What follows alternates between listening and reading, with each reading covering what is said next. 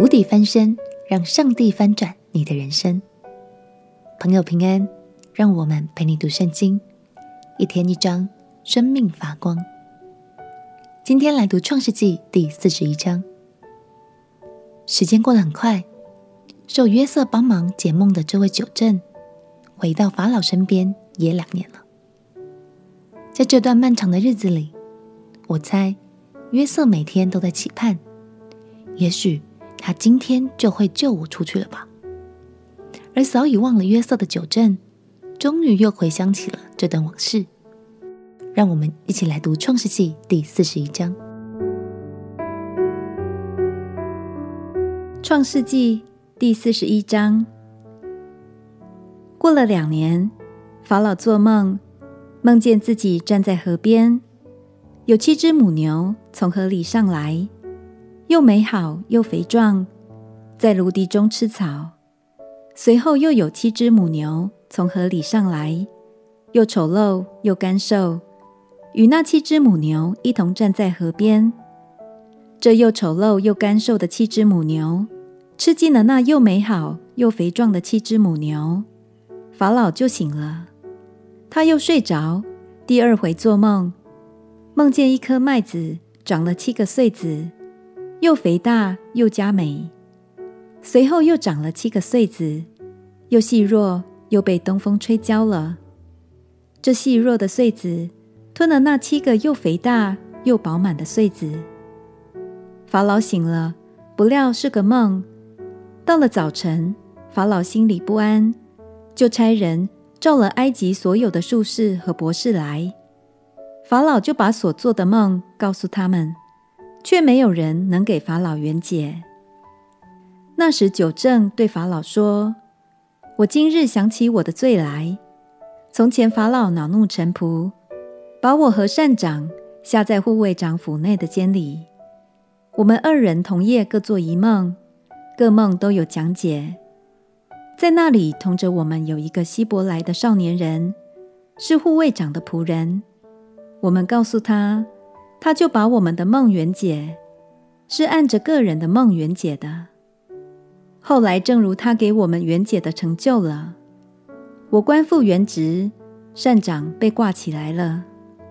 法老遂即差人去召约瑟，他们便急忙带他出监。他就剃头、刮脸、换衣裳，进到法老面前。法老对约瑟说：“我做了一梦，没有人能解。”我听见人说：“你听了梦就能解。”约瑟回答法老说：“这不在乎我，神必将平安的话回答法老。”法老对约瑟说：“我梦见我站在河边，有七只母牛从河里上来，又肥壮又美好，在芦荻中吃草。随后又有七只母牛上来，又软弱又丑陋又干瘦。”在埃及遍地，我没有见过这样不好的。这又干瘦又丑陋的母牛，吃尽了那已先的七只肥母牛。吃了以后，却看不出是吃了。那丑陋的样子，仍旧和先前一样。我就醒了。我又梦见一颗麦子，长了七个穗子，又饱满又佳美。随后又长了七个穗子，枯槁细弱。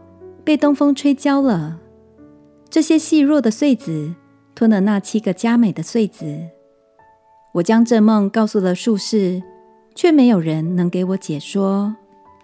约瑟对法老说：“法老的梦乃是一个，神已将所要做的事指示法老了。七只好母牛是七年，七个好穗子也是七年。这梦乃是一个。”那随后上来的七只又干瘦又丑陋的母牛是七年，那七个虚空被东风吹焦的穗子也是七年，都是七个荒年。这就是我对法老所说，神已将所要做的事显明给法老了。埃及遍地必来七个大丰年，随后又要来七个荒年，甚至在埃及地都忘了先前的丰收。全地必被饥荒所灭，因那以后的饥荒甚大，便不觉得先前的丰收了。至于法老两回做梦，是因神命定这事，而且必速速成就。所以法老当拣选一个有聪明、有智慧的人，派他治理埃及地。法老当这样行，又派官员管理这地。当七个丰年的时候，征收埃及地的五分之一，叫他们把将来丰年一切的粮食聚敛起来，积蓄五谷，收存在各城里做食物，归于法老的手下。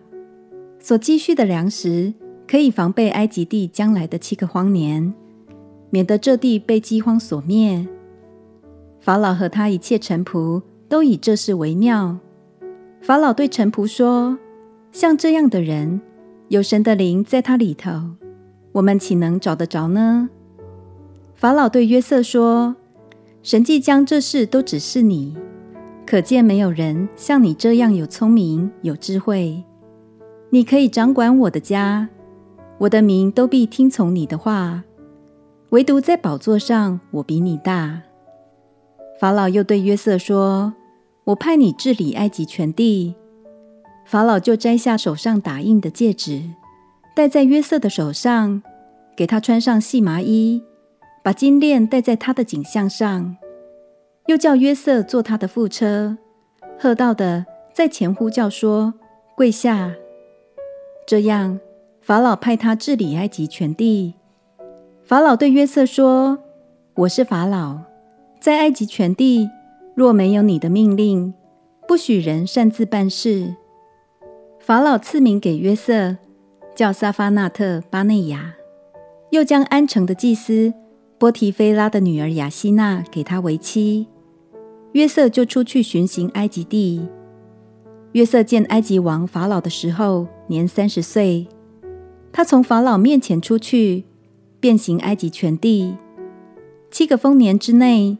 地的出产极丰极盛，约瑟聚敛埃及第七个丰年一切的粮食，把粮食积存在各城里，各城周围田地的粮食都积存在本城里。约瑟积蓄五谷甚多，如同海边的沙，无法计算，因为谷不可胜数。荒年未到以前，安城的祭司波提菲拉的女儿雅西娜给约瑟生了两个儿子。约瑟给长子起名叫玛拿西，就是使之忘了的意思。